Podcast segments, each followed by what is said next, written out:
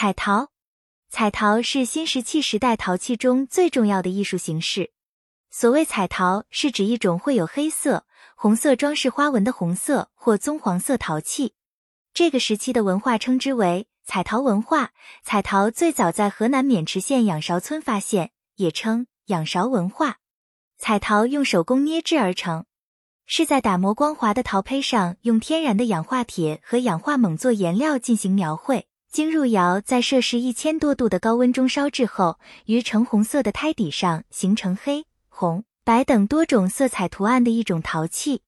彩陶分布地区很广，在黄河中上游有仰韶文化，在黄河下游和淮河下游有大汶口文化和青莲岗文化，在长江中下游有河姆渡文化和曲家岭文化。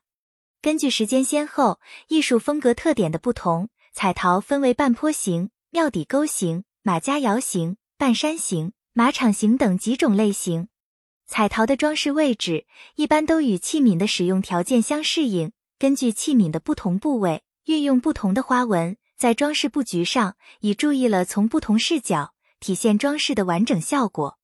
从彩陶图案整体看，是以丰富多彩的几何图案为主体，彩陶的装饰形式出现的。但也有山纹、水纹、动物纹以及少量不明确的花瓣纹等。彩陶的装饰基本上是以几何纹的形式出现的，主要有以下几个方面：编织的模拟、劳动的节奏感、图腾的表号化、自然物的抽象化。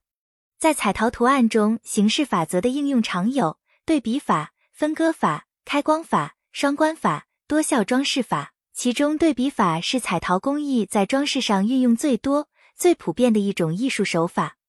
彩陶是我国古代工艺美术中的一种卓越创造。